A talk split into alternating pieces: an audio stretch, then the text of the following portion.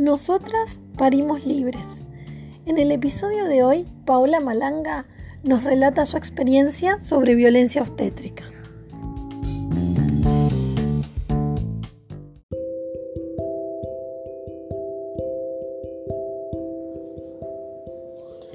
¿En qué momento lograste visibilizar que habías vivido violencia obstétrica?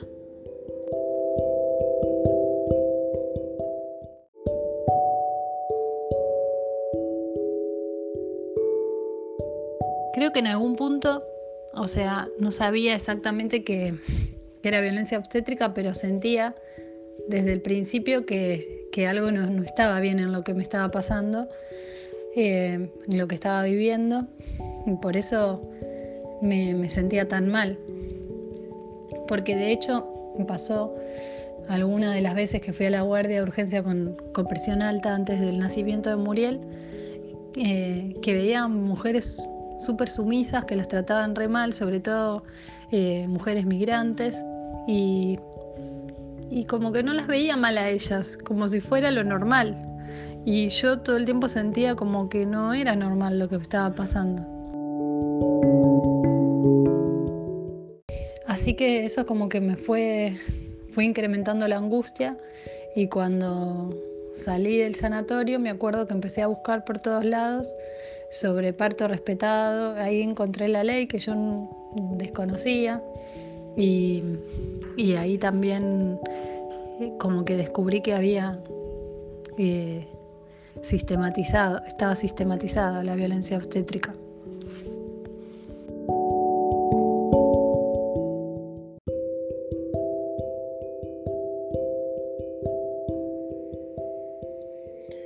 Contame, ¿cómo pudiste convertir tu experiencia en relato?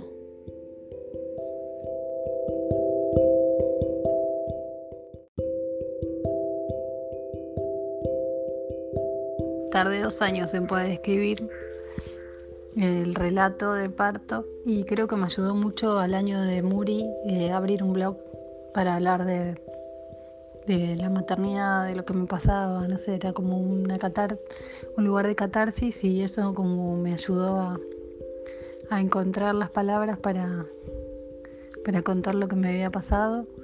Eh, creo que la primera vez eh, lo publicó una amiga en su blog de maternidad, me, pidió si quería contar mi experiencia y yo después eh, creé la nota en Facebook así que fue en 2014 aproximadamente cuando eh, pude armar el relato de manera escrita.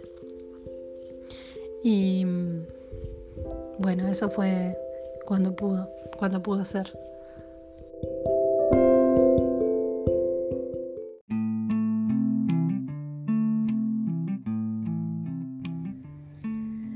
¿Cuál fue tu participación respecto al parto respetado después de la experiencia que viviste de violencia obstétrica?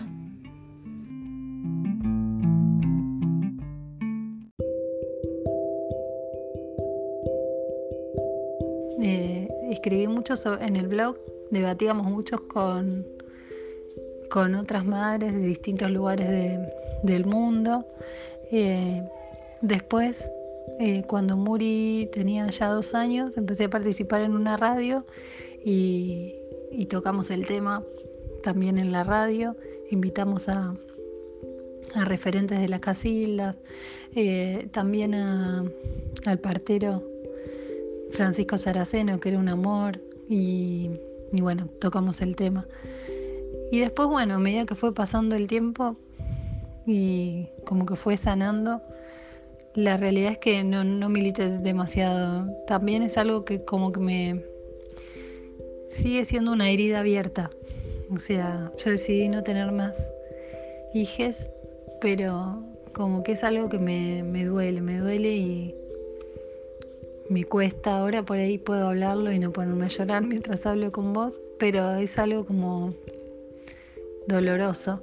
Em, y así que bueno, en algún punto es como que lo compartí. Em, y creo que sirvió para que otras personas que después me fueron decidieron ser madres tuvieran A mí lo que me pasó en realidad es que no tenía idea cuando que embarazada de Muri. Yo que creía que todo iba a fluir, que iba a tener un parto eh, vaginal, que iba a prenderse la teta.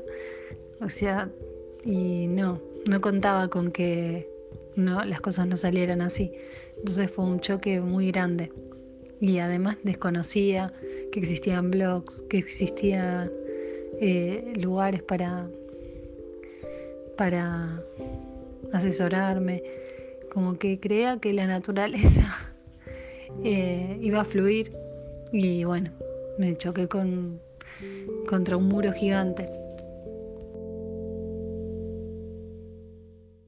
Muriel nació en marzo de 2012 y bueno, desde ahí fue pasando todo el tiempo y todas las cosas.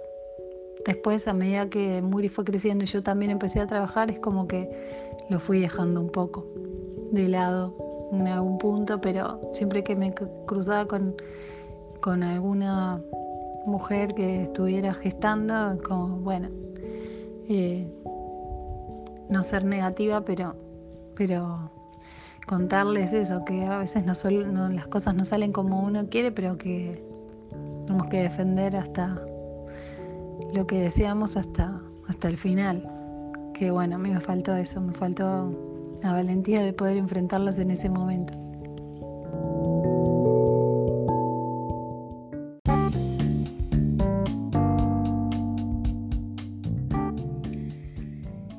Este fue otro episodio de Nosotras Parimos Libres.